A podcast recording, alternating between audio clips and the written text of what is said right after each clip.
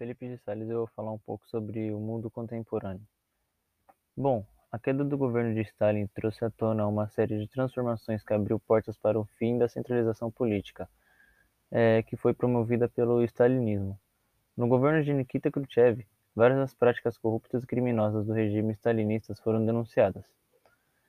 É, depois do seu governo, Leonid Brezhnev é, firmou-se frente à União Soviética de 1964 a 1982. No ano de 1985, o estadista Mikhail Gorbachev assumiu o controle do Partido Comunista Soviético com ideias. É, entre suas maiores metas governamentais, Gorbachev empreendeu duas medidas.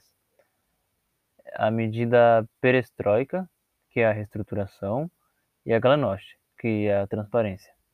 A primeira visava modernizar a economia russa com a adoção de medidas que diminuía a participação do Estado na economia.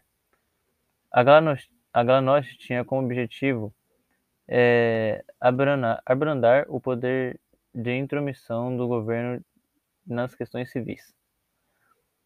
A ação renovadora de Mikhail, Mikhail Gorbachev criou uma cisão política no interior da União Soviética é, ligados à burocracia estatal e militar faziam parte, a oposição à abertura política e econômica do Estado soviético. Mesmo implementando diversas medidas modernizantes, o governo Yeltsin foi marcado por crises inflacionárias, que colocavam o futuro da Rússia em questão. No ano de 1998, a crise econômica russa atingiu patamares alarmantes, sem condições de governar o governo, doente e sofrendo com alcoolismo, Boris Yeltsin renunciou ao governo. A nova ordem mundial teve início em 1989, com o final da Guerra Fria e, e a consequentemente queda do Muro de Berlim. Este acontecimento sinalizava que havia apenas uma Alemanha, e não mais a bipolaridade, ou separação, entre a economia capitalista e a socialista. Na nova ordem mundial, o mundo passa a ser multipolarizado.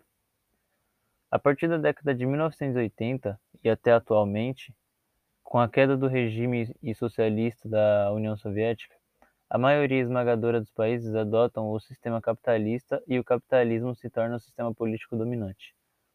Ele é caracterizado pelo neoliberalismo econômico e os Estados Unidos passam a ser referência em economia e política mundial.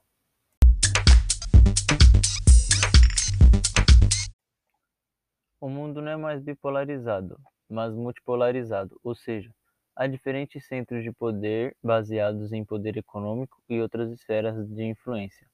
Além disso, a globalização é uma importante característica.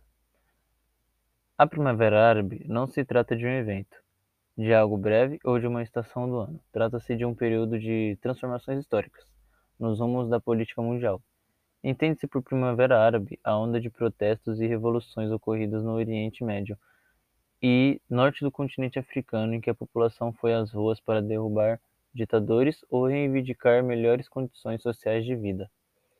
Começou em dezembro de 2010, na Tunísia, com a derrubada do ditador Zine El Abidine Ben Ali.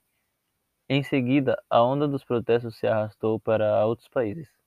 No total, entre países que passaram e que ainda estão passando por suas evoluções, somam-se a Tunísia, Líbia, Egito, Argélia, Iêmen, Marrocos, é, Bahrein, Síria, Jordânia e Omã. A crise dos refugiados tem sido bastante de forma extensiva na mídia atual. É, os refugiados são pessoas que saíram de maneira forçada de seus países para buscarem refúgio e uma oportunidade de reestruturação de suas vidas em outros países. É, o que força a saída dessas pessoas de seus locais de origem são conflitos armados e conflitos políticos, causando a necessidade do asilo. A crise dos refugiados decorreu, e ainda decorre, do grande número de imigrantes, principalmente de origem síria, que se deslocou em massa para a Europa, através do mar Mediterrâneo, é, de forma precária e com embarcações inseguras. Isso gerou a priori, um crescimento demográfico intenso e rápido da região próxima ao mar e depois de outras partes do continente, causando dessa forma a repulsa dos europeus que se baseiam em discursos xenofóbicos além dos que alegram que os imigrantes roubam os empregos dos cidadãos e entre outros. O refúgio é, é causado geralmente por guerras. No entanto, não somente guerras, mas conflitos de ordem política também colocam a pessoa na situação do refúgio. As consequências em geral do refúgio são sentidas nos países que abrigam os refugiados. Geralmente, quando há uma leva repentina e, e grande de fluxo migratório para um local, ocorre o fenômeno que a geografia chama de explosão demográfica.